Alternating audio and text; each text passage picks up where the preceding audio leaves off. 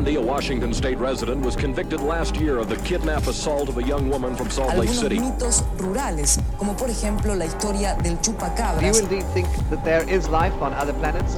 goes on in San Francisco for the man known as the Zodiac Killer.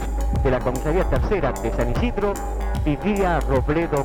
Earlier today, Milwaukee's police chief provided more details on a case he says fills him with utter horror.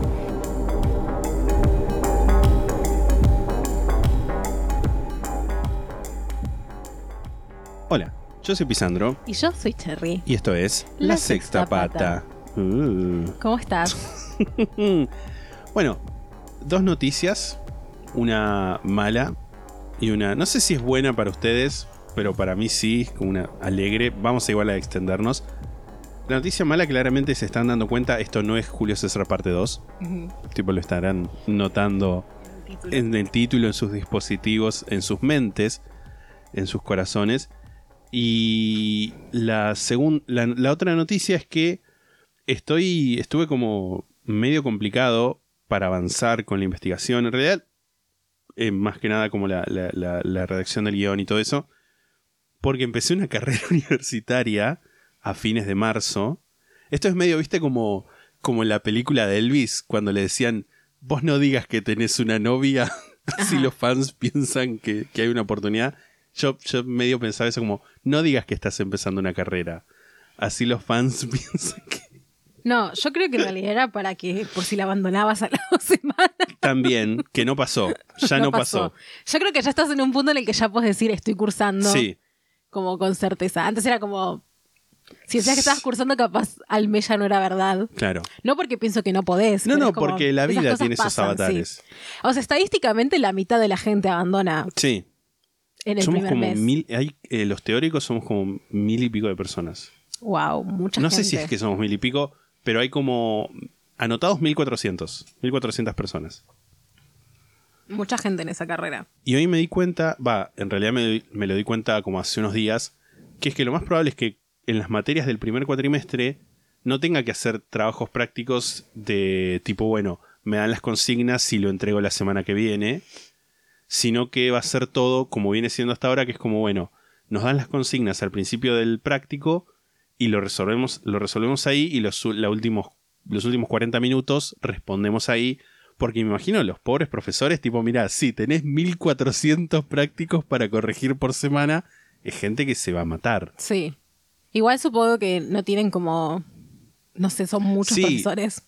Mira, yo no sé si los números de las comisiones son ordinales en el sentido de que está la 1, la 2, la 3, la 4, o si hay números que, que están salteados, pero yo en algunas comisiones estoy tipo en la 20, la 32, Ok. ese tipo de número de comisiones, y no son tanta gente. O sea, creo que en una de las materias que estoy cursando, que es epistemología, ahí sí hay bocha de profesores, pero en las otras no hay tantos. O sea, sí hay equipos de, ponele 10 personas. Pero por comisión, ¿cuánta gente es?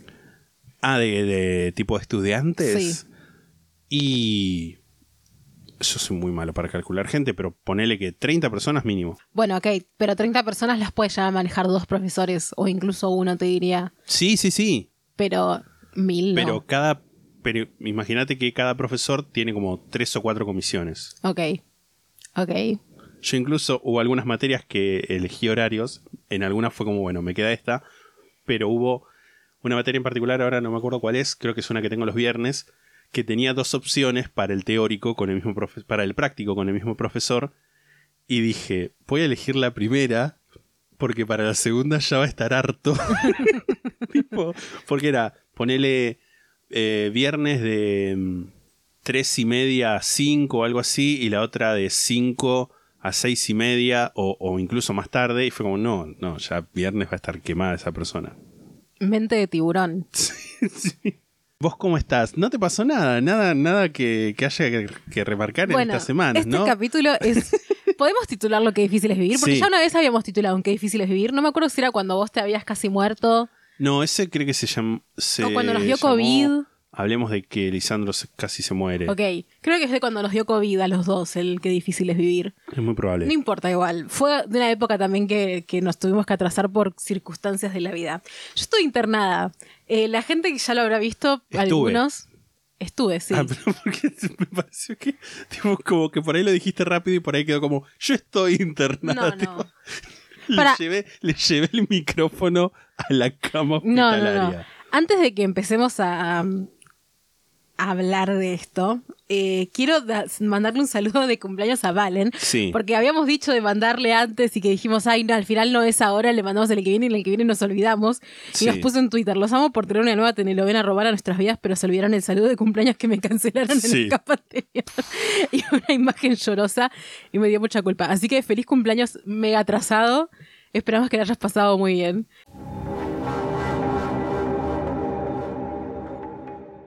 Nosotros muchas veces recomendamos podcasts, series o libros que solo se consiguen en inglés, pero sabemos que es un idioma que no todos manejan. Así que hoy les traemos una solución. Headway Academy, cursos de inglés para adultos. Son clases para todos los niveles, 100% virtuales. Si querés practicar conversación, prepararte para un viaje, mejorar tu fluidez o aprender inglés desde cero, todo en un ambiente relajado y divertido, tenés que escribirles para reservar tu entrevista sin cargo. Encontralos en Instagram como arroba Hedwig Academy, H-E-D-W-I-G Academy con Y al final, como la lechuza de Harry Potter como Hedwig and the Angry Inch, arroba Hedwig Academy. Tenemos un especial los Oscars y qué difícil que es vivir de abril del 2022. Ok. Pero ahí no teníamos, no tuvimos COVID, creo. No sé qué pasó. No, el, ahí. espe- el de... Siempre es difícil vivir. No, el, el de post-COVID se llamó especial post-COVID. Ok, bueno. Hoy es un qué difícil es vivir. Sí. ¿Qué fue lo que sucedió? Bueno, yo no me acuerdo porque en un momento como que dejé de contar tanto acá. Sí. Voy a tratar de contar todo lo que pueda porque siento que es un poco jugoso. Yo cuando estuve en Córdoba ya me fui menstruando. Voy a hablar de menstruación. Sí. Voy a tratar de ser lo menos asquerosa posible, pero trigger warning chorreante. tiene que ver un poco con eso. Yo me fui ya menstruando. Yo siempre tuve unas menstruaciones muy irregulares, esto creo que ya lo he contado acá, que tengo ovario poliquístico, que estoy hace unos años en como cosas al respecto. Y hace poco empecé a tomar pastillas anticonceptivas. ¿Por qué? Porque básicamente menstruaba, el año pasado me pasó, que empecé a menstruar muy seguido. Le hace 20 días al mes yo menstruaba. Sí, en que menos, es un montón. Sí, mucho. Pues, para personas no menstruantes les cuento. En menores y, mayores, menores y mayores cantidades, pero mucho tiempo. Y bueno, ya empecé como a hacer consultas al respecto, me hicieron análisis, qué sé yo, fui a la ginecóloga, me hicieron ecografía. Bueno, ¿cuál fue el resultado de todo esto? Empecé a tomar pastillas anticonceptivas. ¿Cuál era la supuesta, eh, o sea, lo que querían buscar con que Sí. tome pastillas? Que empecé a menstruar cuatro o cinco días al mes, que es lo que uno toma el placebo de las pastillas, que Claro. es lo que no tiene hormonas. Y el resto nada, se supone que me tenía que regular. Nunca me sucedió menstruar solo 4 o 5 días al mes, pero sí me pasó que empecé a menstruar menos cantidad de días. O sea, empezaba a menstruar cuando tomaba el placebo y después duraba un poquito más cuando ya había empezado Sí. a tomar las hormonas. La primera menstruación que tuve me dolió un montón los ovarios, pero bueno, nunca a mí me duelen tanto, pero lo tomé como puede pasar. Que esa fue en Córdoba. No, esa fue acá. Ah, ok. La de Córdoba fue la tercera. La segunda fue como, también me dolía los ovarios, pero fue como menos uneventful, tipo, no pasó tanto, como que fue menos días, no menstrué mucha cantidad, entonces, nada, la tomé como que era normal. Y ya la tercera, que es la que fue cuando fui a Córdoba, Sí. yo empecé a menstruar ya estando, a- estando a casa, todavía no me había Sí. ido. Me fui a Córdoba en un micro, o sea, fueron 18 horas creo de micro. Es un montón. Fue bastante tortuoso, porque aparte yo soy una persona gorda, los baños de los micros no son ideales No. para cambiarse tampones, creo que ni siendo una persona flaca, pero siendo gorda menos. Y allá empecé a menstruar mucha cantidad, o sea, ya venía menstruando, empecé como que me creció la menstruación, mucha cantidad, con muchos coágulos, que son, voy a decirlo lo más sanamente posible, son como fetitos de gelatina. y nada, y mucha cantidad, y me tenía que cambiar el tampón cada un rato porque realmente era mucha cantidad. Y empecé a sentirme mal. Empecé a sentirme como muy agitada, como que me levantaba de la cama al baño y me agitaba de solo eso. Sí. Estando en Córdoba salía a la calle una sola vez. Está bien que encima fue como que me tocó Calor. días de mucho calor, Sí. entonces yo también un poco lo asociaba a eso porque a mí el calor de por sí me cuesta. Pero igual ya lo venía pensando como "Mm, es medio raro esto, porque yo no me agito tanto generalmente. O sea, está bien, o sea, soy una persona gorda, no hago demasiado ejercicio, así que es normal que me agite, pero no tanto. Claro. No tipo levantándome para ir al baño, ahí no. Y nada, entre todo el calor y todo eso me empezó a pasar que me empecé a marear un poco. Entonces dije, bueno, vuelvo a Mar del Plata y saco un turno con la ginecóloga. Pero aparte es como no podía hacer mucho desde Córdoba. Claro, sí. Más que eso, digamos. Aparte es como yo ya había tenido menstruaciones así como muy fuertes, entonces tampoco es que dije, bueno, no me voy a súper preocupar, como que dentro de todo esto me, ya sé que me puede pasar y me está pasando ahora Sí. Bueno, me vuelvo, eh, primero antes de volver para acá, estuve un día en Buenos Aires, que eso yo ya lo había planeado porque me fui en micro a Buenos Aires y después de Buenos Aires me venía en tren. Estuve con mi amiga Yael, ahí también me pasó que salí dos veces, hace- hice dos cuadras y me cansé un montón. También hacía calor, entonces nada, todo eso. También pasaba, lo- algo que me pasaba mucho era muy molesto, era que me duchaba o me bañaba o lo que sea, y después me costaba mucho salir como Ah. que me mareaba. El- o sea, me mareaba Sí. en la ducha, lo cual no es nada divertido. Sentir que, que te puedes No, llegar a no, no. desmayar en la ducha, que hay gente que se muere así, literalmente. O sea, hay gente que se muere desmayándose Sí, sí, en la sí. ducha. Nada, bueno, llego acá, pido un turno, me lo dan para, si mal no lo recuerdo, el 5 de abril. Estábamos a fines de marzo, no, mediados de marzo más o menos. Creo que yo volví el 18, si mal no lo recuerdo. Sí. Bueno, también hablo con mi médica clínica, le explico la situación, me dice, bueno, vení, hacete, eh, te doy... eh, yo tenía para hacerme unos análisis para controlar la B12, que me los tenía que hacer ya para esa altura, y le dije, che, siento que puede ser que tenga anemia, porque yo vine y me seguía sintiendo mal. Sí. Vos me viste un día incluso que yo estaba como pálida. Sí, que incluso te vi justamente, fui de sorpresa re a verte y saliste de la ducha y te vi y estabas como súper pálida a nivel tipo los labios blancos, que en, en su momento como que te con eh, tu pareja y yo como que te lo comentamos un poco, pero no, no te- dijimos no, igual estás bien, que qué sé yo, pero yo, vale, eso no, no me acuerdo si, si lo hablé con ella, pero yo por lo menos te dije sí, no, estás para no preocuparte, Hmm.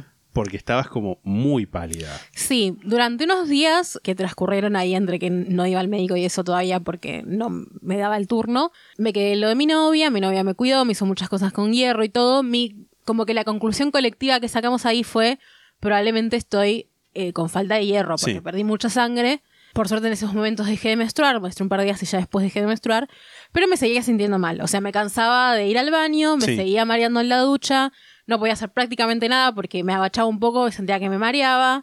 No una situación muy feliz. Sí. Y encima todo esto estaba por empezar la facultad. Que de hecho empecé la facultad. Fui un día, eh, después para volver para acá, que son unas cuadras nada más, tuve que hacer como tres paradas para recuperar el aire porque no me llegaba el oxígeno.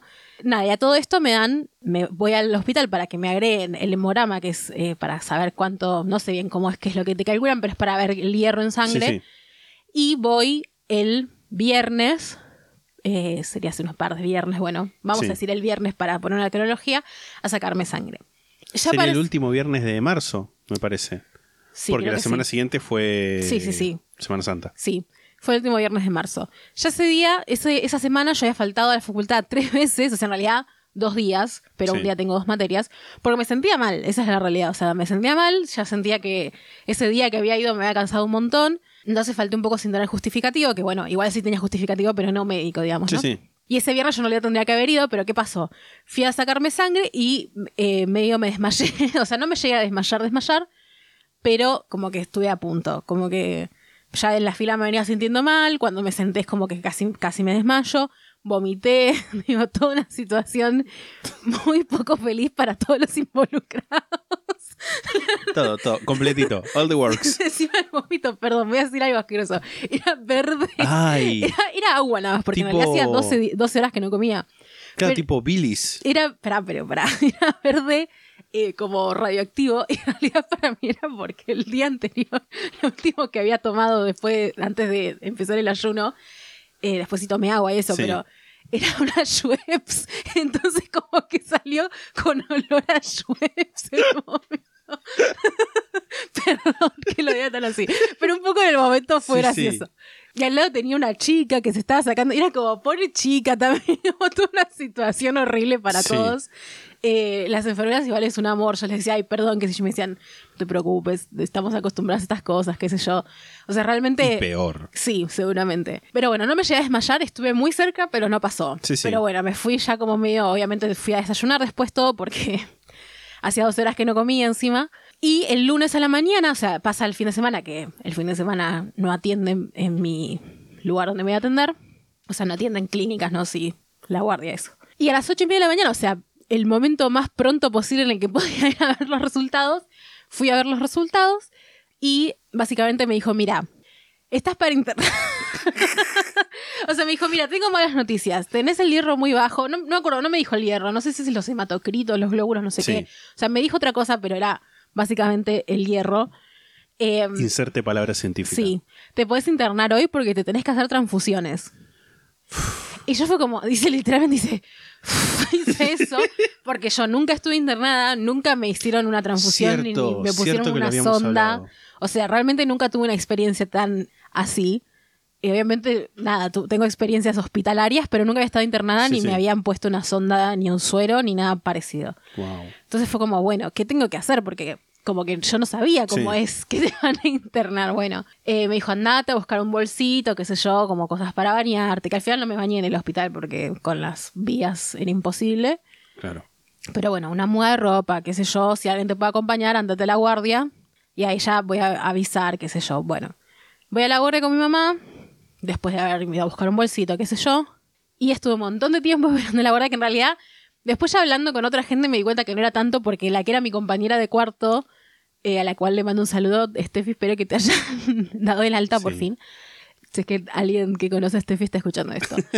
Ella había estado cuatro días esperando en la guardia, que te dan una cama, todo, pero Sí, sí, no es lo como mismo. que las camas de la guardia son en un cuarto con seis personas. O sea, yo estuve un rato en una cama de la guardia. Era bastante horrible, la verdad. O sea, era como. Había mucha gente grande, había como olor a pis. Que nada, entiendo, era de la gente que estaba ahí. sí. Nada, pobres. Pasa. Pero era una situación. Yo igual estaba muy cansada y no había comido hace un montón. Así que como que me dormí y ya está. Cuando me sacaron sangre para, para ver qué onda en la guardia, me desmayé. Ya ahí sí me desmayé. Me tuvieron que sacar sangre de la, de la pelvis, que duele un montón. Ah, Eh, de fondo estaban escuchando Arjona las enfermeras. Eso era como peor, todo era todo, acrecentaba Sí, todo sí, el sufrimiento. Y nada, finalmente me terminan llevando una cama y me hacen las transfusiones y después, nada, empecé a mejorar. Ya después de la primera, yo tengo un problema que es que, eh, esto no sé si algunas lo conté, creo que lo conté cuando conté que me habían tenido que hacer cuatro veces, tratar de sacar sangre Sí. cuatro veces. Tengo unas venas de mierda que no se ven y cuesta encontrarme para sacarme sangre y más costó para meter una vía porque, o sea, como que para sacarse sangre dentro de todo es más fácil porque es como sale, o sea, es como una aguja más chiquita, Sí. esto es como una aguja más grande que te tiene que quedar insertada, que tenés que tipo, no se te tiene que mover mucho porque tiene que pasar la sangre, que encima el suero es como esa agüita, sí. que también pusieron suero, pero la sangre es espesa, entonces tiene que pasar la sangre. Claro. La primera que me pusieron pasó, como que al principio no pasó, y yo encima, como que el que me había puesto la, la vía era un tipo que era de hemoterapia, es como que siempre me cuesta decir el del coso de la sangre. Sí, sí. Me dijo, mira, no muevas el brazo, yo estaba con el brazo totalmente quieto, y después tipo 2 de la mañana vienen las enfermeras y ven que no me estaba pasando la sangre, y, te- y tenía un, tu- un tumor, no, un, Un tumor no. hematoma. Un hematoma gigante que todavía lo tengo, es el que me todavía tengo porque Sí, los otros se me fueron. Y nada, me tuvieron que cambiar la vía de lugar. Me dijeron, mira, sí, mueve el brazo porque te vas a terminar acalambrando. Nada, Claro. muévelo. Y me terminó pasando la sangre. Y después al otro día me intentan poner la otra y me vuelve a pasar lo mismo. Primero me, me la ponen en la misma vía, empieza a pasar normal. Y después mi compañera de cuarto me dice, che, te está pasando, porque cuando te ponen la sangre te ponen como, el tubo tiene como dos canalcitos, digamos. Sí. Uno que va para la sangre y otro que va para un suero. Que es agua con sal, creo. O sea, sí, no. sí. Una Y me- solución salina. Sí, y me estaba pasando. La sangre mía estaba volviendo por, la, por el tubo Sí. y estaba yendo para el tubo del suero. Fue como, bueno, ahora cuando vengo a enfermera, porque encima yo lo peor es que no me podía parar, porque Claro. eh, nada, o sea, movía mucho la vía y me la podía soltar. Sí. Eh, entonces no podía pararme, encima de que también eh, hasta ese momento tenía, me dolía mucho el brazo cuando lo movía porque me había quedado el, el hematoma ese que me, nada, dolía un montón. Entonces, nada, yo esperé a ver que vino una enfermera, me quedé dormida y cuando me despierto estaba, era todo sangre. O sea, yo cuando me dormí era agua con Sí. un poquito rosa y de repente era todo sangre. Bueno, empiezo a gritar, enfermera, enfermera. Pobres, o sea, es el hospital público, hay pocas enfermeras, Sí. eso es como reentendible todo. Debo decir, me atendieron muy bien en el hospital, ¿eh? O sea, Tengo muy pocas quejas eh, al respecto de mis días, que fueron en total dos y algo, Sí. tipo dos completos y un poquito. O sea, el hospital público tiene muy mala fama. Realmente son un amor. Sí pasa que son pocos. Sí, generalmente lo que pasa es eso, es que el, el tema de... mm, Como que va, lo que, lo, que- lo que siempre se dice es como... eh, Por ahí es como una cosa más de sistema o, o incluso de, de insumos y eso que de la calidad y de, de los profesionales. Sí, total. Nada, bueno, me saca. Encima yo en ese momento hacía un día que no iba al baño ni comía nada. Porque el tipo de la de hemoterapia, que es el único que siento que fue como, salvo una enfermera que fue la que me sacó sangre al principio, que es el único que dio como, mmm, ¿por qué sos así? que es el que me había hecho que no mueva el brazo. Me había dicho también que no podía ir al baño con la sonda puesta para la sangre Sí. y que pida para hacer en una bacha, en una chata, perdón. Que básicamente. papagayo. Sí, es como una palangana que te ponen Sí. abajo del culo. Y encima es como que me explicó Steffi, que era mi compañera de cuarto, me explicó cómo era, porque yo no entendía bien cómo era la chata. Y básicamente tienen que levantarte el cuerpo, meterte la chata entre el colchón y vos. O sea, es como. Más allá de mear en la chata, que no me parecía algo divertido, Sí. tampoco me parecía muy cómodo el hecho de que tuvieran que venir enfermeras a levantar mi cuerpo. Sí, tipo, todo eso me parecía realmente Sí. Como que iba a ser muy difícil, ¿entendés? Sí, sí, sí. Para mí, para las enfermeras. Entonces, cuando me vienen a sacar la sonda para ponerme la otra vía, para intentar que pase de nuevo la sangre, le digo, por favor, déjame ir al baño. y fui al baño con la sonda colgando. Me habían sacado igual el, eh, la sangre, Sí. obviamente. Y ya es como que perdí el miedo de ir al baño, entonces como que todo fue mucho más Sí. tranquilo. Pero bueno, me terminaron poniendo sondas de los dos lados. Tipo, tenía un suero de un lado y un suero y la sangre del otro. Entonces, como que durante un rato estuve totalmente inmovilizada, me sonaba el celular y no podía saber quién Ay, era. Claro. Crucificada. sí, sí, sí. Pero bueno, nada, me terminaron pasando la sangre. me- Por suerte solo me tuvieron que hacer esas dos transfusiones, o sea, dos bolsas. Porque después me hicieron los análisis y había mejorado. Sigo anémica. Sí. Ah, o sea, lo que tengo es anemia, no sé si eso lo dije. No, no. Eh, Sí. Sí, cuando contaste lo de que te estaban por internar, era que estaba muy anémica. te dije. Claro, eh, tenía una anemia severa, ahora es como que sigue siendo, sigo teniendo todo bajo, pero no lo suficiente como para internarme Sí. a hacer una transfusión. O sea, ya me, cuando me, Vampira. claro, cuando me dieron el alta, eh, me mandaron a mi casa con un montón de suplementos, estoy tomando un montón de hierro por día, Hierro, hierro, hierro. eh, que nada, es bastante molesto porque es una pastilla que no tiene rico gusto, que voy a decirlo muy simplemente, Mm. hace unos cambios en tu Flora intestinal. Sí, sí, que es un poco raro y todavía me estoy acostumbrando a eso, pero bueno. Eh, Fue como, ¿ves? Y, ¿Qué es eso? Eso salió de mí. sí, sí, sí. Em, estoy tomando B12 más todas las pastillas que ya tomaba antes, eh, que tampoco es que eran tantas, pero bueno. En- Todo suma. Sí, estoy tomando varias cosas por día. En general me siento mejor. Antes de, o sea, me siento mejor que antes de, de que me Sí, internaran. totalmente. no me canso tanto, sí me sigo cansando un poco.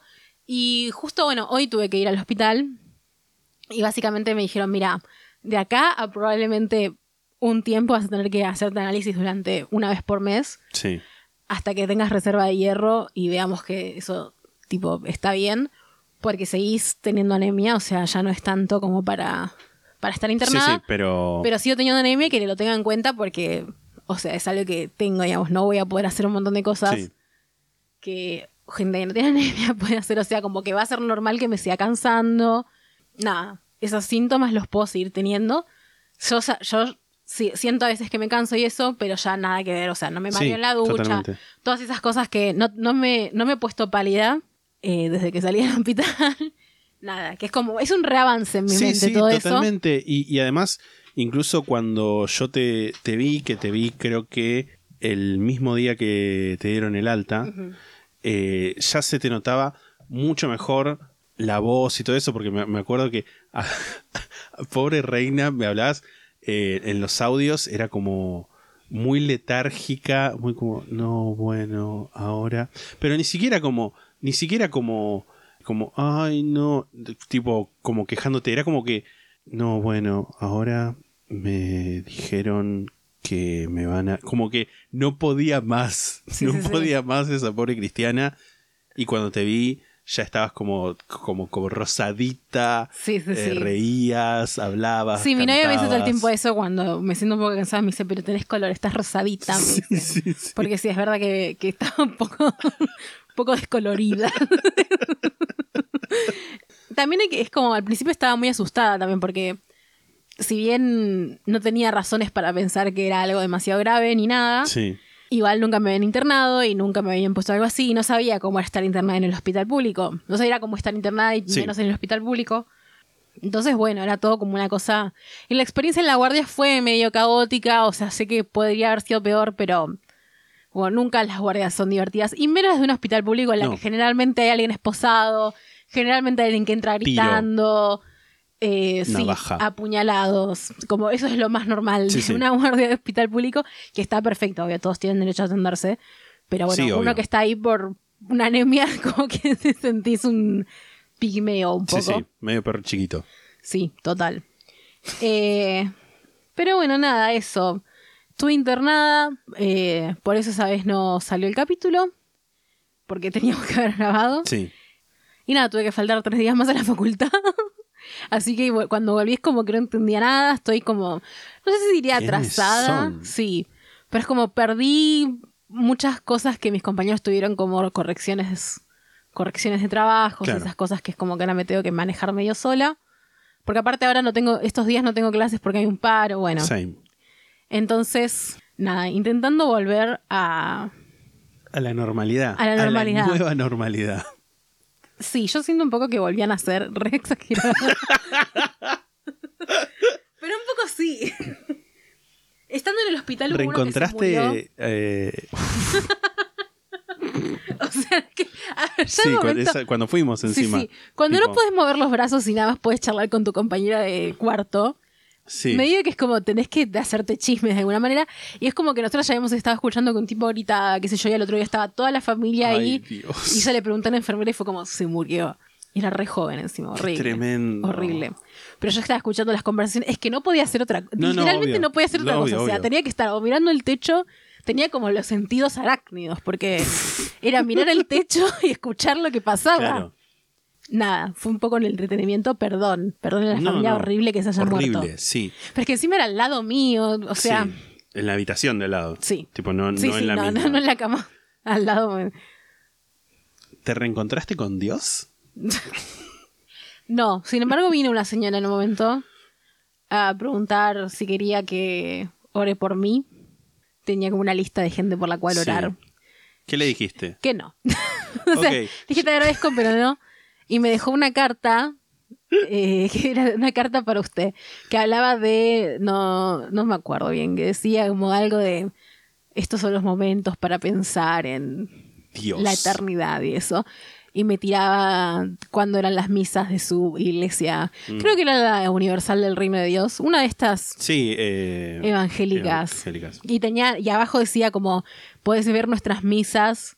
Qué moderno. No me acuerdo si era canal 8, o sea, en un canal de aire tipo a las Sí. 2 de la mañana. Una cosa así.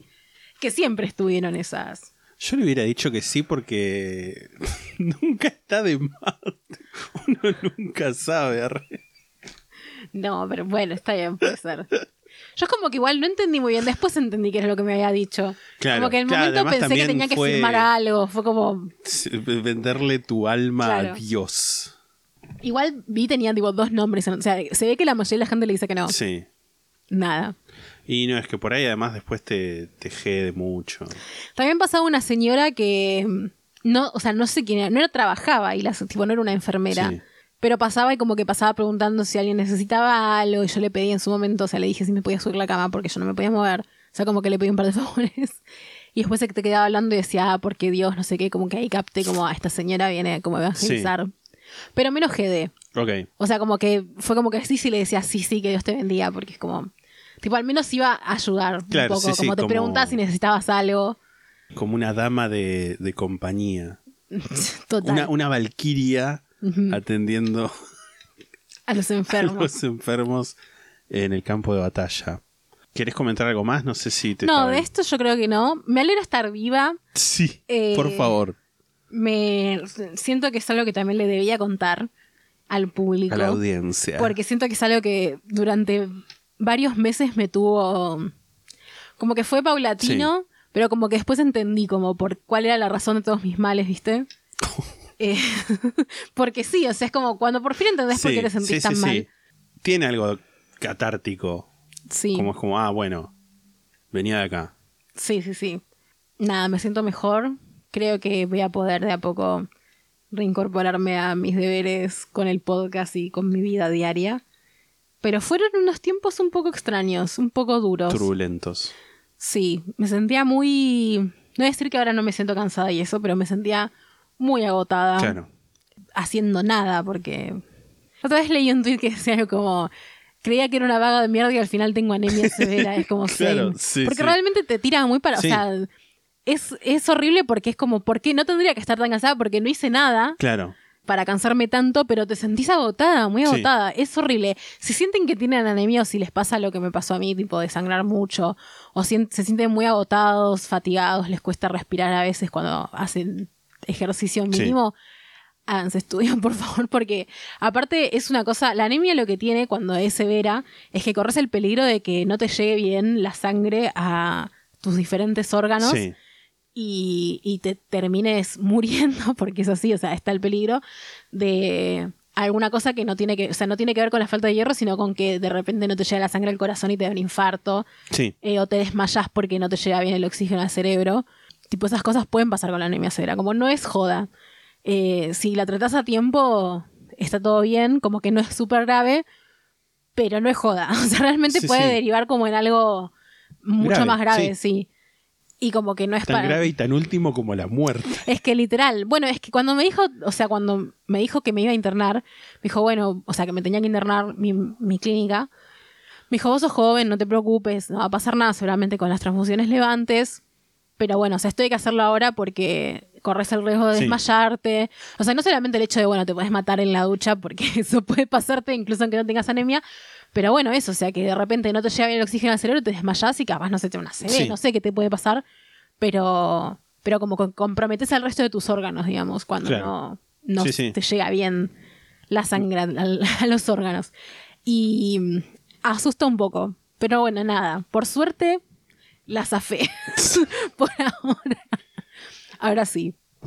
Yo igual, yo me siento como medio. Es como la, la- la escala de los perritos chiquitos, es como pienso, bueno, la persona que va a la guardia con un hachazo, vos sintiéndote perrito chiquito porque tenés anemia, y yo, un perro ínfimo, diciendo, me cambió el cronograma.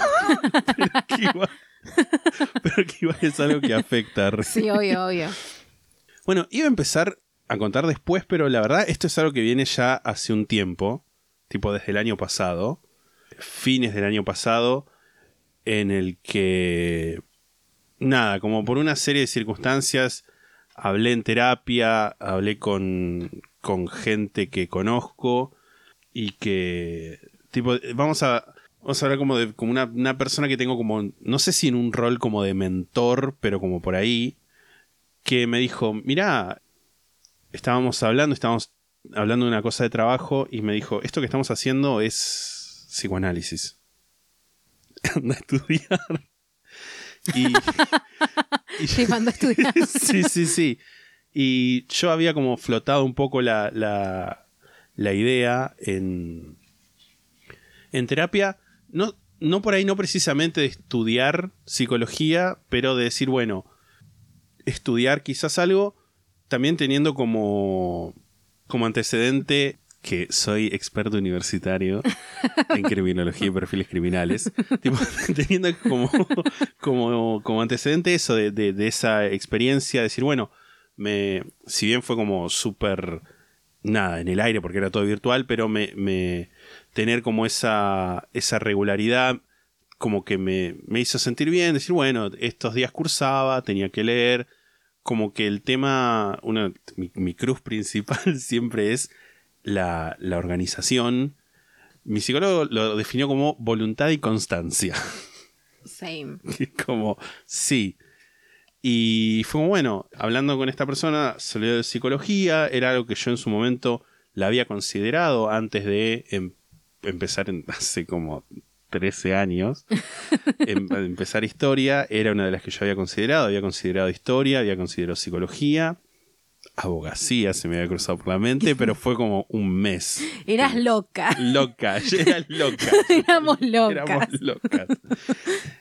Y nada, que también tiene como su propio bagaje psicológico el hecho de. Que esto igual ya es adelantarse como siete años, porque todavía no estoy ni cerca de recibirme, pero eh, le- le- esto es como terapia, re. Pero también eh, mi mamá estudió psicología, ella no terminó la carrera y hay. Y como que yo siento que en su murió. momento. Después se murió. en su momento por ahí, al momento de recibirme por ahí se me juega un toque eso de bueno, viste como eso medio de matar al padre de, de- de la gente muy freudiana y decir, bueno, yo voy a hacer algo que ella no terminó, que se me, se me jugó un poco por la mente. También por eso fue que fue como, bueno, sí, me voy a anotar, pero ah, me terminé anotando como cuando faltaban dos días para que se termine el cierre de inscripción. Y encima, como yo ya había estado en historia, como tipo inscripto y todo eso, cuando me fui a inscribir, el sistema como que estaba medio confundido respecto de quién era yo. tipo, ponía crear un nuevo usuario y cuando ponía mis datos me decía, ya hay un usuario con estos datos. Y cuando iba a registrarla, eh, cuando iba a poner, me olvidé la contraseña, porque de nuevo, hace como 10 años que no uso esa contraseña, me decía, no hay un usuario con estos datos. Y es como que me. este, era como el inscripto de Schrödinger. No, no estaba, pero bueno. Así que fui en persona. El Ciu Guaraní es un misterio Sí, realmente. sí, sí, O sea, totalmente. Aparte, el año pasado, creo que esto fue para toda la facultad, o sea, para toda la universidad, no solamente para mi facultad, estoy bastante segura. Sí. Que cambiaron, de- o sea, como que cambiaron el alojamiento del CIU. Como que antes Ah. era una dirección y ahora es portal CIU o tipo tiene otra Sí. dirección. Y, Esas y migraron, de sí, datos, mm. migraron todo, fue medio raro, como que andaba rarísimo por un tiempo, ahora como que se estabilizó, Sí, pero siempre hay como algo... Como un tema. No, y aparte del CIU mismo, yo me acuerdo, de la- eh, creo que fue el primer año, estoy bastante segura de que fue el primer año que yo cursé, que era cuando todo era casi todo virtual, que habían puesto unas notas y como que había gente que podía entrar y había otra gente, a mí no me dejaba entrar, o sea, me, me decía como que no existía el usuario y es como, entré ayer al Sí. no sé. Y era porque se ve que había mucha gente usando el CIU, entonces como que el en vez de decirte hay mucha gente usando, te dice no existe tu usuario. Entonces te, te hace entrar en pánico sí, sí, sí. porque flashás que te, te sacaron Te, del te CIU. borra- borramos todo tu historial académico. Sí, sí, sí. Eh, es tremendo el CIU, ¿ves? Eh, bueno, para in- inscribirme, no me inscribí entonces por el SIU, sino que lo hice por un formulario de Google.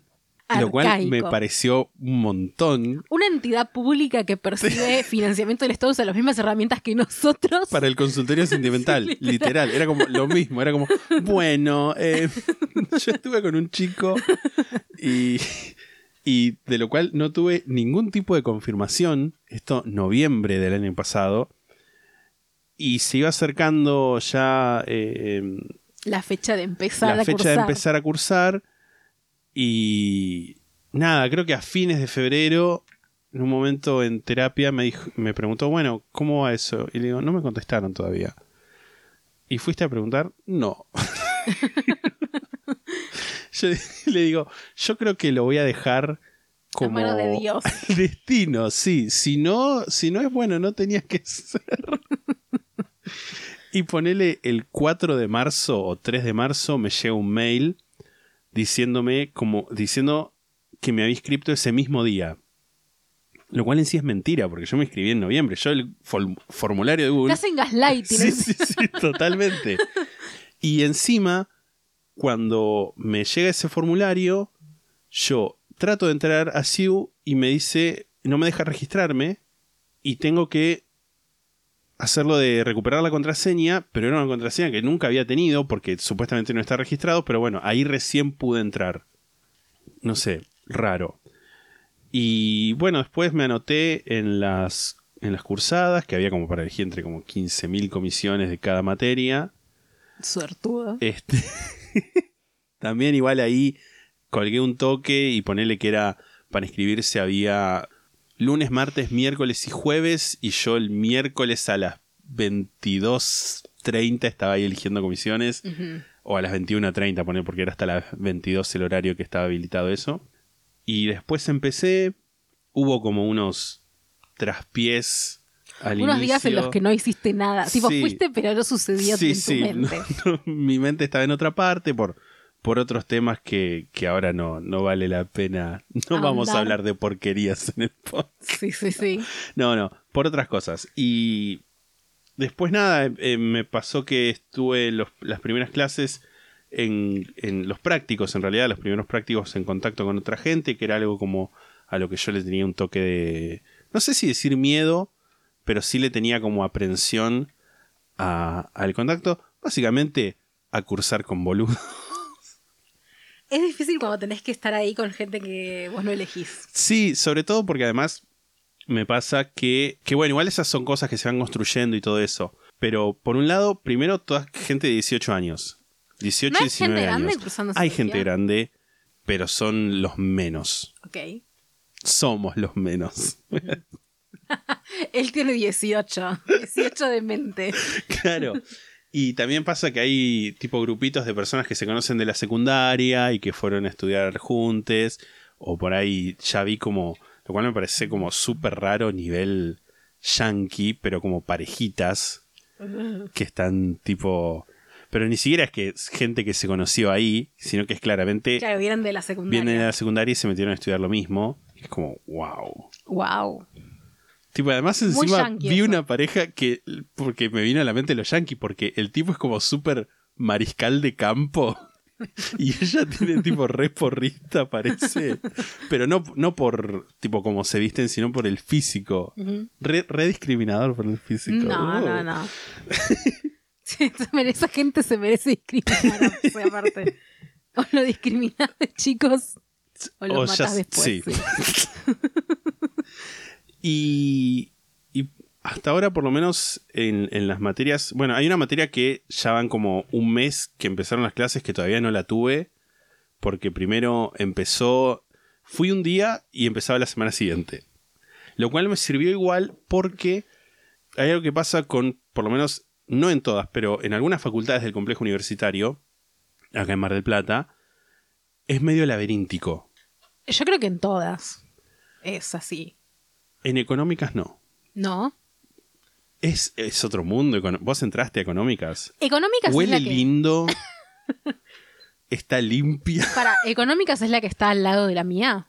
O sea, la que está viniendo de. Viniendo del lado de. eh, Es la de la otra punta. Del lado de. ¿Cuál es la que no es Rodríguez Peña? La otra. Roca. Del lado de Roca. O sea, Sí. del lado de Roca. Por Funes del lado de Roca, la primera entrada. Sí. O sea, O sea, antes de mi facultad hay una o dos, porque ahora estoy muy confundida. dos. Ah, ok. Entonces creo que la que, la que una vez entré sin querer era la tuya. La tuya está de ese lado, ¿no? Sí. Ok. No. No me acuerdo si entré a la primera. Pero sí. O Sí, sea, por yo favor. tuve una, una cátedra que tuve que salíamos como ponerle a las nueve y media y tuve que salir por economía porque ya estaba cerrada la puerta de mi Claro, yo facultad. una vez entré. No me acuerdo. Yo siento que era economía, porque había como. Era, decía exactas. No, no, no, son distintas. Ok. Exactas es exactas, Ok. que es tipo la de ciencias exactas y naturales, Ah, que está para el otro lado. Ok. y la de la, la otra punta es economía. Y tipo, abrí una puerta y había rico olor. Y no sé por qué la gente es mucho más hegemónica en esa facultad. tipo, en promedio. entiendo. Y hay como estereotipos de las... Bueno, sí, hay estereotipos de las diferentes facultades. Em, O sea, yo cuando cursaba en humanidades, cuando cursaba historia, era como, bueno, si hay que ir al baño, vamos a cagar a económicas que tienen papel higiénico. Con esos criterios nos manejábamos. bueno, pero ponele la, la FAU, que es la que voy yo, o sea, la, la de arquitectura. Sí, Hay algunos baños que tienen papel, pero sí es muy laberíntica. Sí. O sea, es muy laberíntica. Sobre todo los primeros días. Después ya cuando sabes dónde está sí, todo más o cuando menos. ya... Pero también hay una cosa, a mí lo que más me molesta de la FAU es algo que hace dos años, o sea, en realidad hace este es mi tercer año, pero el año pasado empecé a cursar presencial todo, Sí. el, todo el tiempo, que es que el ascensor, o sea, Mm. los, niveles de los pisos que hay, el ascensor a veces no funciona, eso ya...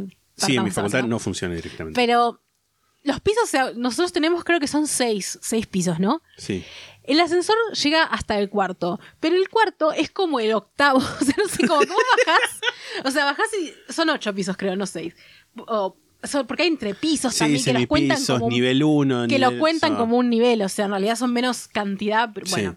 Vos bajás del cuarto y en realidad estás en el sexto o séptimo, octavo, no sé. Y es muy confuso eso, tenés que Sí. acordarte cuál es el piso que tenés que ir y cuál corresponde en el ascensor. Que yo me había pasado que es como digo, ah, tengo que ir al cuarto cuarto y termino bajando un montón de escaleras al Sí. pedo porque me bajé en cualquier lado. eso es muy confuso y eso Sí. es algo que todavía yo no me acostumbro. Sí, totalmente.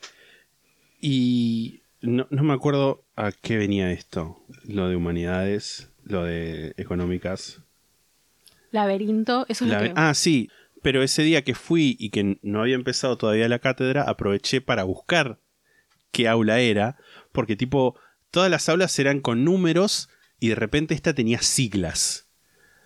Y es como, ¿dónde Números está? Y me dijeron, no, acá a la vuelta. Y tipo, fui a la vuelta y no estaba. Y, y tuve que entrar a otro edificio y como bajar dos pisos. Y recién ahí la encontré y fue como, listo, ya sé cuál es.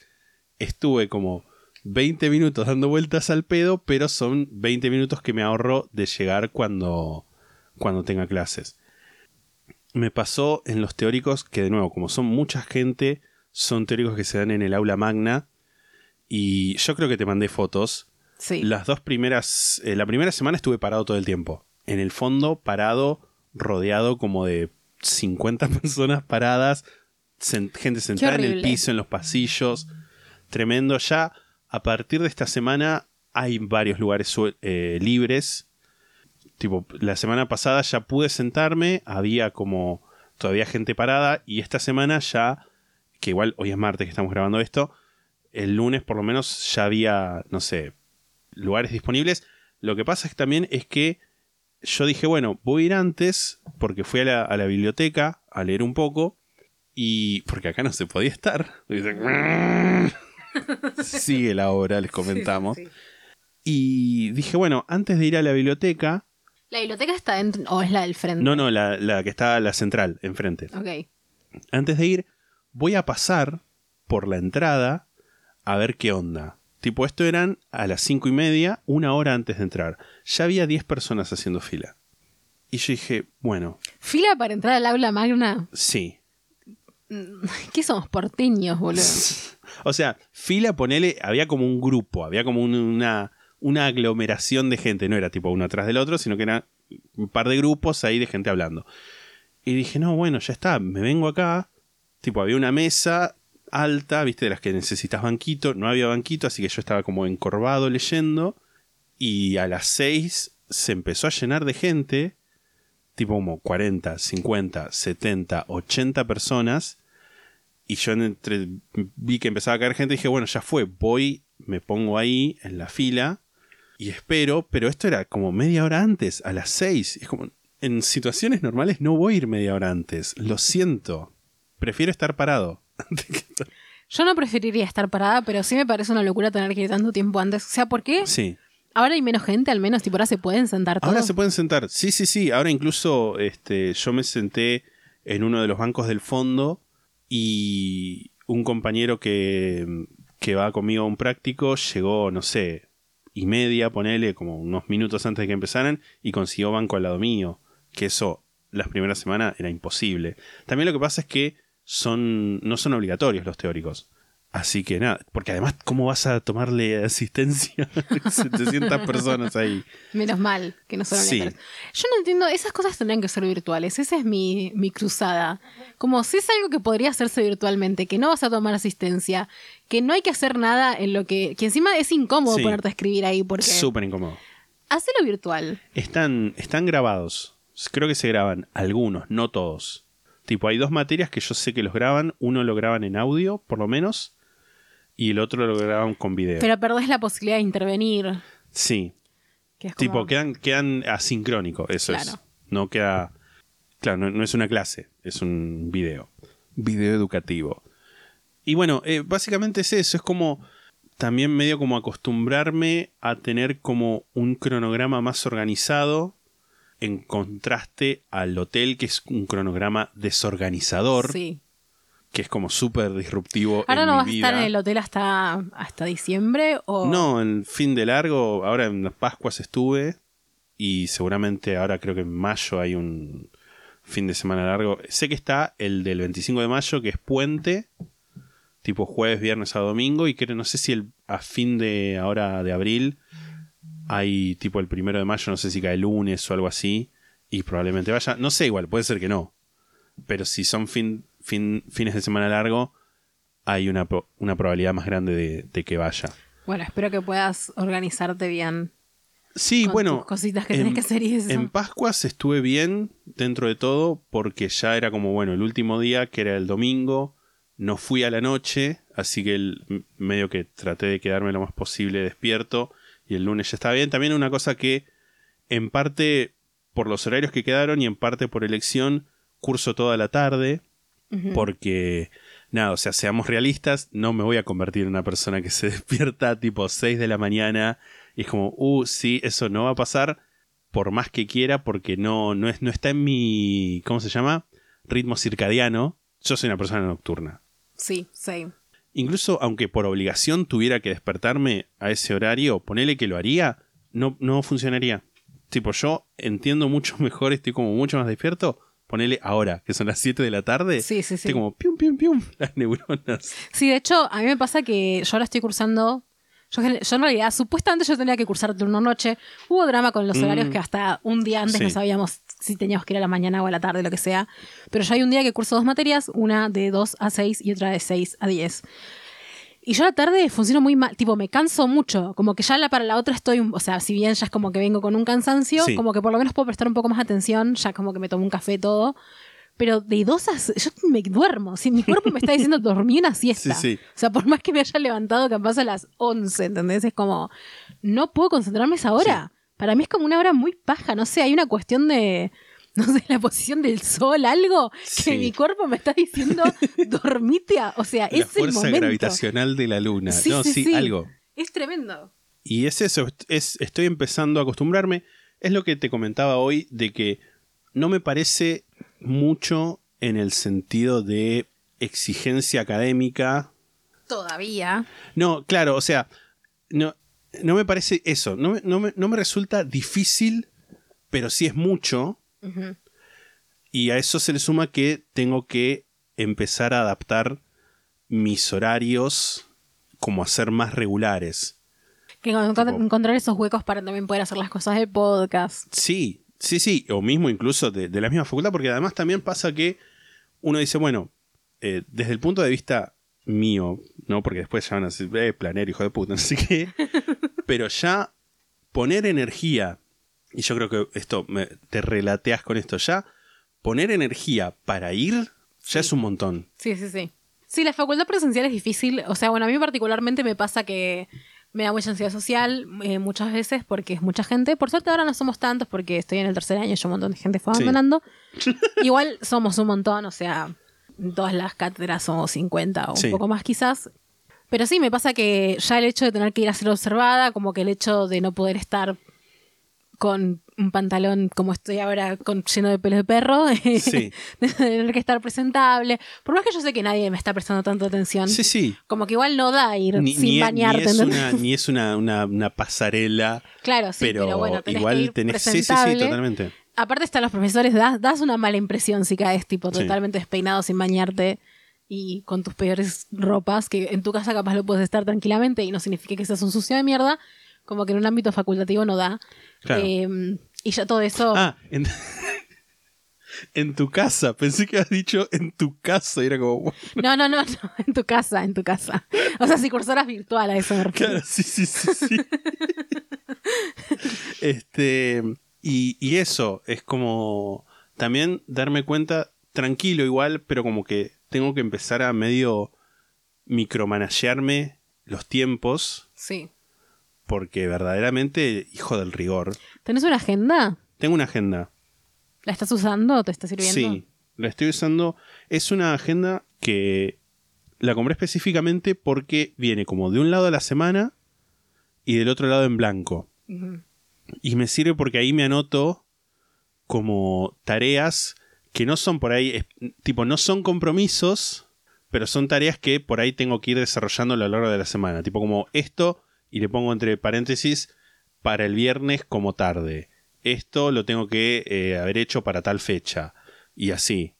Y el, creo que fue el año pasado donde em- empecé a hacerme como listitas semanales y fue como me organizó muchísimo y ahora estoy como retomando esas listas y nada, y me sirven. Yo me compré una agenda y todavía la verdad es que no la estoy pudiendo usar. No sé por qué, me está costando mucho Una sacarla. resistencia. Sí, sí, sí, la tengo en la mochila todo el tiempo, Sí, sí. pero me cuesta anotar cosas ahí, no sé por qué. Yo también tengo claramente un problema de organización.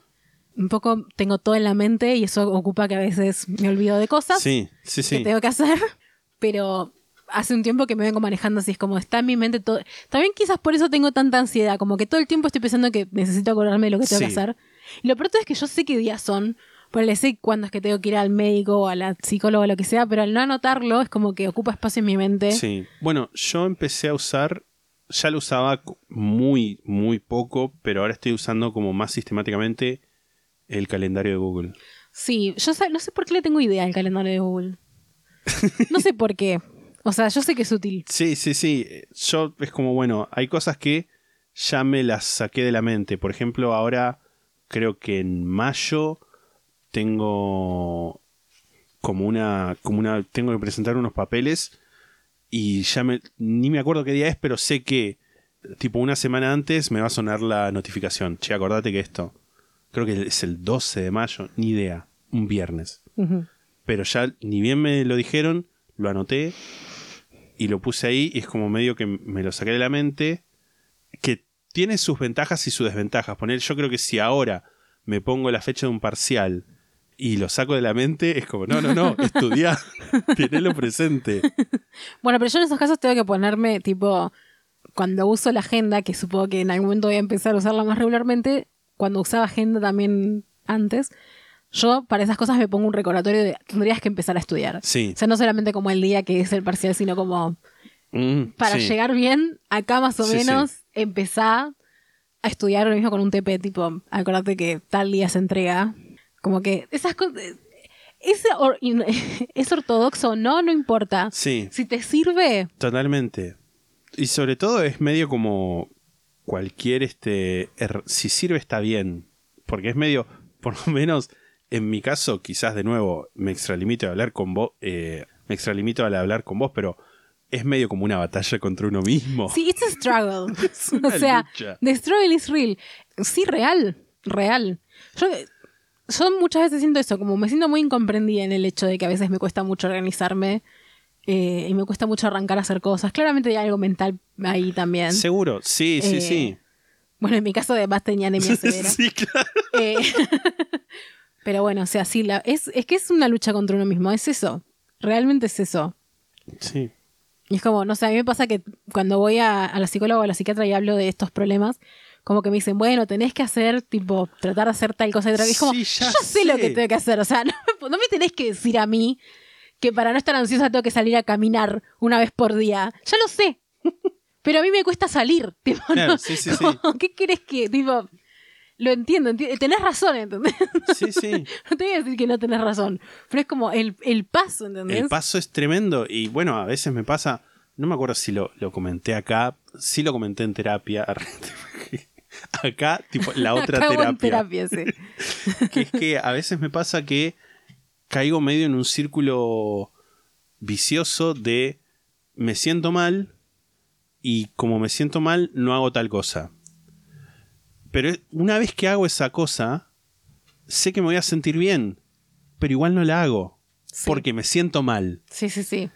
Y por ahí después termino haciendo esa cosa a último momento o lo que fuera y me siento bien. Es como, ¿por qué no la hice en su momento y me hubiera sentido bien quizás todo este tiempo? Total. A mí Pero me pasa que pasa. algo que descubrí con la facultad es que me sirve mucho tener deadlines tipo imposibles de cambiar a mí. Porque algo que me pasa Sí. mucho es que, por ejemplo, me pasa mucho con los mails o con cosas del estilo. Los mails es como un, un ejemplo muy clásico también. De, hay un mail que probablemente me toma 20 minutos responderlo o menos. Hmm. Pero el hecho de que lo tengo que responder me da tal ansiedad que no lo hago, no lo hago, Sí. no lo hago. Y después lo termino respondiendo un mes después y es como, esto me tomó 20, ¿por qué no lo hice? Sí, O sea, me hubiera ahorrado un mes de ansiedad. sí, Pero al no tener la obligación de alguien me está corriendo con esto, terminaron haciéndolo. O haciéndolo y cuando lo terminas es como, ah, soy una boluda, ¿por qué no lo hice antes? Sí. Pero me doy cuenta que con las deadlines de la facultad, de decir, bueno, tal día que tengo que entregar y hay que entregar sí o sí, como que, ese como que trabajo bien bajo presión, es muy cliché también, pero es la verdad. Sí, sí, o sea, sí. capaz me pasa de que lo voy pateando, lo voy pateando, me da ansia, lo que sea, pero llega un momento que digo, bueno, lo tengo que hacer porque tal día lo tengo que entregar o a tal hora lo tengo que entregar, así que lo voy a hacer y va a salirme. Sí. Y eso a mí me sirve mucho, el hecho de tener como un día fijado en el que se- si no lo entrego en ese momento ya no me lo van a tomar, ¿entendés? Si estoy Claro. perdiendo una materia, Sí, sí. es como estoy perdiendo el tiempo de otra manera también. A mí eso me viene sirviendo. Es como... Igual es un poco... Sí, Está mal funcionar sí, así sí, igual. Sí, sí, sí, sí, sí. Sí, porque hay, hay como una, una cuota de. de. No sé si decir de sufrimiento, pero sí, por ahí uno piensa. Sí, está bien, llego al deadline, pero. ¿A qué pre- Son, claro, sí, son las 7 de la mañana, no duermo hace tres días. Sí, sí. No, sí, me, me pasa también eso de Y te llegar digo al- porque me pasa. Sí, sí, sí, de llegar al deadline, entregar habiendo estado toda la noche haciendo últimos ajustes. Que aparte, bueno, en entregas en las que tenés que entregar un video son boludeces, es Sí, los créditos y cosas, pero cosas que te toman tiempo Sí. y que te terminás tirando toda la noche haciendo eso. A mí me ha pasado un montón. Eh, el año pasado, bueno, los últimos meses fueron eh, súper caóticos en ese sentido. Que está bien que encima tenía que hacer un montón. Como Sí. que no era tanto no llegar a la deadline, sino también tener que hacer cosas. todas las cosas juntas. Que espero que este cuatrimestre no pase, siendo que tengo menos práctica. Pero bueno, sí me ha pasado eso de como. Es hasta el último momento, hasta último momento, Sí. literal. Sí, hasta el momento último en el que puedo mandar el mail o puedo subir el archivo, lo voy a hacer. Pero aparte siempre es como encontrás una última cosa que puedes arreglar. También pasa eso, eso, ¿no? sí, olvídate. También con, los- con las cosas en las que no hay un parámetro de como qué es lo que está bien y qué es lo que está mal. O sea, sí, ¿no? Pero bueno, o sea, en las cosas artísticas Sí, o sí. creativas, siempre vas a encontrar algo que puedes cambiar. Y llega un punto que tenés que vos mismo decirte, ya está. Sí, tipo, let it go. Sí, sí, sí. Y es re difícil eso también. Sí. Decirte como, bueno, ya está. O necesitas que te lo diga alguien más a veces también como, ya está. Entregalo Sí, así sí. porque ya está. Vas a seguir encontrándole cosas. Es todo un aprendizaje eso, la verdad. Porque Bueno. siento que te, te traspasa cosas de la vida también, sí. Borges una- com- comentaba una, una historia de. eh, no me acuerdo qué tipo le había preguntado. ¿Podemos hablar de esto? Vamos a tener que pagarle a una universidad de Japón. No sé. Ah, ok. Espero que podamos hablar de esto. Eh, no me acuerdo qué tipo le había preguntado eh, por qué publicamos. Tipo, el- el- una persona, un escritor, también le había dicho, bueno, Borges, a ver, ¿por qué publicamos? Y el tipo dijo, publicamos para dejar de corregir. Oh, Sí, sí, sí. sí, lo entiendo, re. Total. Es un tema re interesante para mí ese de como... Bueno, aplica a los libros o a, la, o a los escritos, vamos a decir. Sí. No solamente a novelas y eso. Pero también aplica a Sí, las cosas como a audiovisuales. arte en general. arte en también. general. Y, también hay algo, no me acuerdo si- esto lo comenté, eh, todo el tiempo estoy diciendo, no me acuerdo si lo comenté acá en terapia, no, pero no es en terapia. Hay un video que vi hace poco de, de este muchacho que yo siempre recomiendo, que se llama James Somerton, que habla sobre lo, lo queer, lo LGTBQ y todo eso, y la búsqueda de la perfección Ujú. Como en muchos casos, sobre todo en cuestiones artísticas, es como eh, hay como una cuestión medio inconsciente de, bueno, tipo, soy trolo, pero voy a ser el mejor tal cosa. Como una cosa como medio de... Sobre compensación. Claro, sobre compensar, eso, compensar, decir, bueno, eh, está bien, soy trolo, pero voy a ser el mejor. Y es como... El mejor trolo. El mejor trolo, el mejor cantante, el mejor cineasta, el mejor escritor, el mejor, no sé, qué sé yo, chef. A mí me encanta de las veces que he tenido oportunidad de ver una película con el director o directora presente, que han sido en el Festival de Cine o en Sí, cosas del contexto de mi facultad, sobre todo cuando se trata de documentales, porque una ficción, que a ver, viviendo en Argentina lo más probable es que uno termine haciendo documentales porque es más barato, porque es más fácil que te den la plata Sí. para hacerlo. La ficción es muy cara. Les cuento cosas que capaz no saben. Sí. Pero que yo, yo también es como, no, no siempre lo supe, me estoy enterando con cosas de la carrera. Pero hacer ficción es muy caro y. mm, Chocolate por la noticia, ¿no? Pero.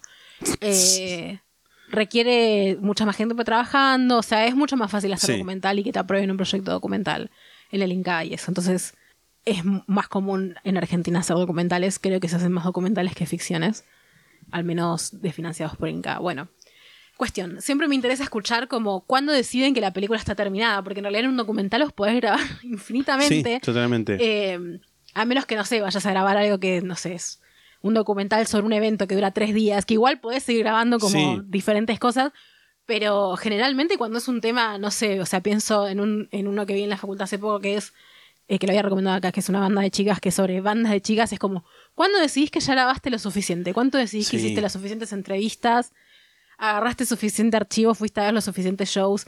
Eh, hubo otro que fui a ver que era, que creo que llamaba La Luna representa su- tu corazón o algo así, que era como el nombre de una canción, ay, no me acuerdo si era de China, el chico creo que sí, una canción china traducida, que era sobre la familia, que el chabón viajaba para ver a la familia, bueno, que también se notaba que había sido grabado durante un montón de tiempo, y es como, ¿cuándo decidís que algo tan personal como algo que trata sobre tu familia ya está Sí. terminado? ¿Entendés? Cuando decís, bueno, voy a dejar de grabar y empezar a editar. Es re complicado eso. Sí. Es re complicado. Y creo que tiene que ver también, bueno, en, la- en particularmente lo de las películas, es tener algún amigo montajista o el montajista con el que vas a trabajar cerca que te diga, dame las Basta. cosas que tenés, voy a empezar a armar algo. Porque es muy difícil también pensar en... Para, un, para grabar un documental de- para un documental de una hora y media, capaz uno graba 800 horas de cosas. Sí, totalmente. Entonces el momento de desprenderse de todo lo que no sirve para el producto final también es muy difícil. Es que sí. Es que sí, todas las entrevistas que haces, el material que filmás, grabás, rodás, como, como le digan ustedes, R. eh, es muchísimo. Yo creo que también eso por ahí a veces pasa con. También con los capítulos. Tipo, bueno, ¿hasta qué punto? O sea, porque hay, hay un, un esqueleto de la historia. de- de- del caso, de la situación. Y es como, bueno, ¿hasta qué punto eh, esto es relevante? ¿Es un dato de color? Tengo muchos datos de color, tengo poco dato de color. Esto puede llegar a ser divertido, puede llegar a ser un bajón. Esto lo saco. Qué sé yo, generalmente obviamente es más, más fácil decir, bueno, esto lo saco cuando es tipo un reporte médico que te cuenta la abrió de acá hasta acá, que es como, bueno, no vamos a ponernos a hablar de eso. Eh, basta hacer como un- una alusión a que, bueno, tenía una incisión, no sé, qué sé yo, ese tipo de cosas. Ahí es fácil, pero después te pones a pensar, y bueno, resulta que este tipo era amigo de uno que eh, tenía un almacén y que de repente, estoy inventando todo esto ahora en mi cabeza, Sí, obvio. y que una vez le dijo, no, mirá, yo, este, qué sé yo, no sé, me, me gustan los, que me, me gusta el atún. Y después eso te- se relaciona con una cosa muy chiquita que tiene que ver con el atún más adelante, que por ahí decimos, bueno, por ahí, no sé, por ahí no es tan relevante. Mm. Tipo, no es que le dijo, "Uh, sí, me gustaría, siempre tengo, tuve ganas de matar a alguien un- con una ballesta. bueno, eso sí lo incluís. Pero después es como ir hilando esa cosa de, de- de construir un relato. Para mí también, por eso es re importante para el podcast como ponernos nuestras deadlines, que a veces no las podemos cumplir, Sí. obvio. Pero a mí me ha servido mucho también eso, como decir, bueno, para tal día lo tengo que tener ya. Sí, Y como que en esos últimos momentos, como que me baja Dios o unos Sí. ángeles y me dicen qué es lo que vale la pena incluir y qué no. totalmente. Y me pasa a veces a mí con material. Por ahí estoy tipo terminando el guion, qué sé yo, y de repente aparece algo que es como, "Ah, ¿por qué no leí esto? Y a veces es como, bueno, ya está. Mm. Ya está, no, no, no, no, no me voy a poner a leer ahora 600 páginas. Total. Que por ahí es lo que tendría que haber leído al principio, pero en la primera búsqueda no lo encontré y ahora me aparece al principio en los resultados de Google, cuando hace dos días no me apareció, es como, bueno, listo, perdón, lo voy a referenciar, voy a por ahí a comentarlo, voy a... Porque además también siempre, a veces hay casos que nosotros hacemos en una hora y media, dos horas, o incluso los casos largos, tipo Golden State Killer, Dahmer y todo eso, partes. que son varias partes y que son un montón de horas. que, que terminamos produciendo y soltando al éter. Pero sigue siendo, o sea, no poco, pero en comparación al material que hay, no es tanto. Total. Tipo, ponerle si yo me pusiera, en vez de a- haber eh, investigado eh, Dahmer, me pusiera a leer todo, tipo, hiciera audiolibros de todo lo que leí, sería como días Sí, de total. material. Sí, sí, sí. Y en un punto uno dice, bueno, est- est- acá esto es un, un recorte. También pasa que, qué sé yo, bueno, por ahí, como ahora que tengo a Dahmer en la mente, me pasa con eh, la autora, no me acuerdo ahora el nombre de la autora, Anne Schwartz, Anne Schwartz, creo, que empecé a leer el libro y dije, no es por acá. No voy a seguir leyendo esto porque claramente esta mina tiene como una idea muy... O sea, lo tomé un toque, pero era como, mm, no, voy- no me voy a basar en esto. Eh, y el libro, que es el que lo empecé a, leer, que, que empezó como re melodramático, con toda la, narración de eh, Conerak, y era como, es, chabón, lo que estás haciendo es, es, es, eh, Amarillista. Sí, súper amarillista, re eh, pornográfico, si se quiere, de, de- de- de- de- del morbo, de, de- del homicidio. Y es como, no, no, no, no me interesa. Tipo, ya de la primera página me doy cuenta que no, y te descarto, te, te alejo, renuncio de ti. Pero sí, pasa eso. Lo mismo con, tipo, si te hubieras puesto a leer el Albigón in the Dark, hubiera sido, tipo, ¿cuánto? 10 horas, 12, 20 sí, sí. horas. Eh, yo calculo que más o menos entre 15 y 20 horas de investigación, escri- escribir, research, etcétera. Arre que research e investigación es lo mismo, pero 15, 20 horas de trabajo para mí es como una hora de, de podcast más o menos de las investigaciones. Sí. Sí, obvio, nosotros filtramos y, y lo que producimos es algo que pueda resultar entretenido también. También es eso. Porque si yo me pusiera a leer al Beyond, primero que ya existe el libro sí, para sí, eso. claro. No estamos para comentar qué es lo que todo lo que se dice en el libro o todo lo que pasa en la serie o todo lo que dice Wikipedia, sino como poder también eh, filtrar y ver lo más interesante o lo Sí. que en nuestras propias palabras eh, y haciendo nuestros propios comentarios también. Lo que a nosotros nos llama la atención, porque al fin y al cabo, como no somos periodistas de investigación, Totalmente. siempre lo decimos, pero totalmente. es así.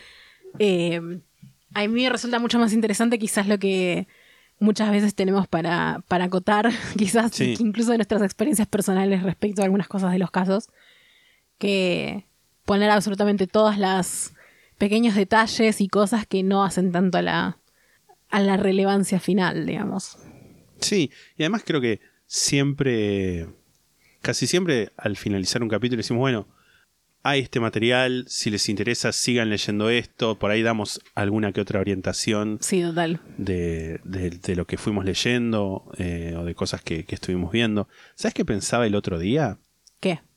El podcast lo empezamos con 27 años.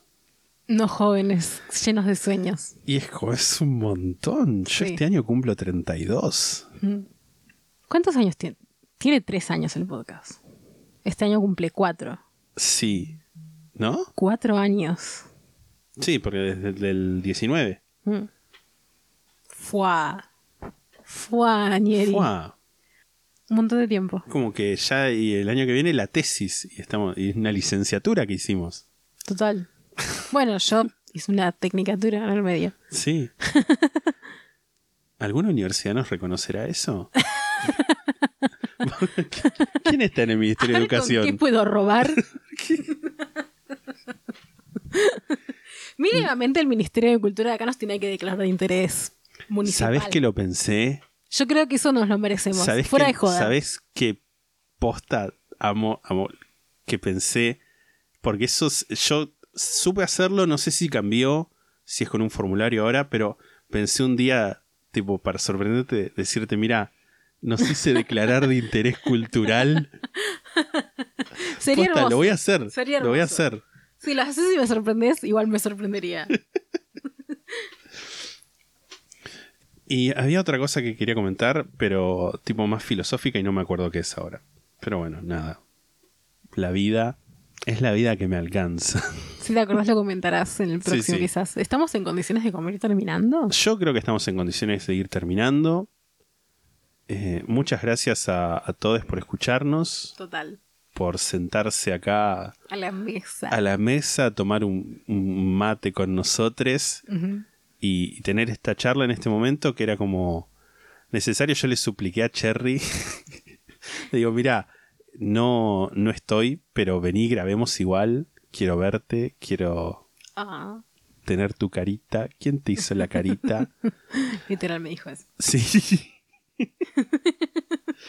y también como para, para sacar un capítulo, para tener contacto con ustedes, que nos escuchen, que también sepan, porque también sepan lo que nos está pasando, lo que, lo que le pasó a Cherry. Sí, lo íbamos, siento que esto lo íbamos a contar, tipo tanto Sí, lo de sí. tu inicio de carrera como de mi internación lo íbamos a contar al principio de Julio César parte 2 igual. Sí.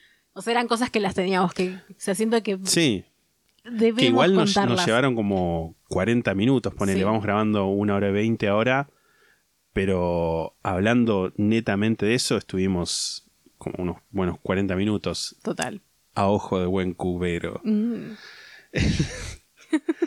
A nosotros nos pueden seguir en Instagram, arroba la sexta pata podcast, twitter.com barra la sexta pata, youtube.com barra la sexta pata, facebook.com barra la sexta pata, twitch.tv barra la sexta pata y en la sextapata.com tienen un formulario, un link para sumarse a nuestro servidor de Discord. También en la sextapata.com pueden hacernos una donación única en pesos o en dólares o eh, sumarse al Club La Sexta Pata. También están los links para eso. Y en twitch.tv barra La Sexta Pata, si quieren suscribirse de manera gratuita con Amazon Prime, entran a twitch.tv La Sexta Pata y eh, googleen cómo, cómo vincular su cuenta de Amazon Prime con, con la de Twitch. Es muy fácil y nos dan divisas que para Uh, ustedes es gratis. La rúcula.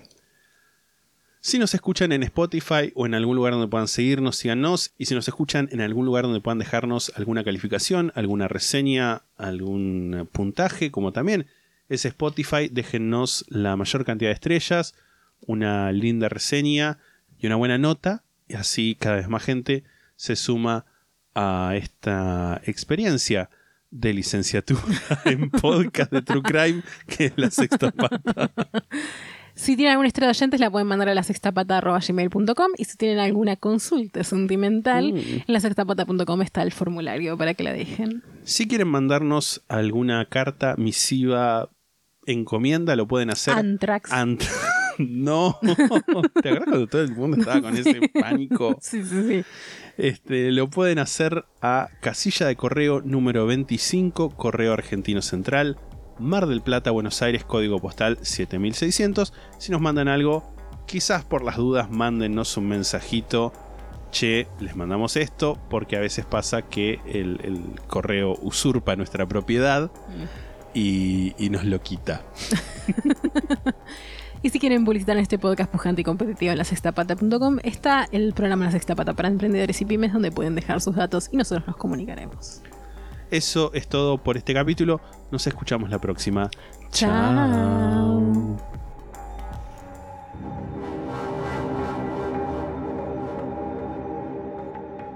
La sexta pata se graba en la ciudad de Mar del Plata. La portada fue diseñada por Melanie Devich, a quien pueden encontrar en Instagram como arroba no. La música es The Soft Whispering Truth por Lingua Ilustra y fue editada por nosotros para la intro de este podcast.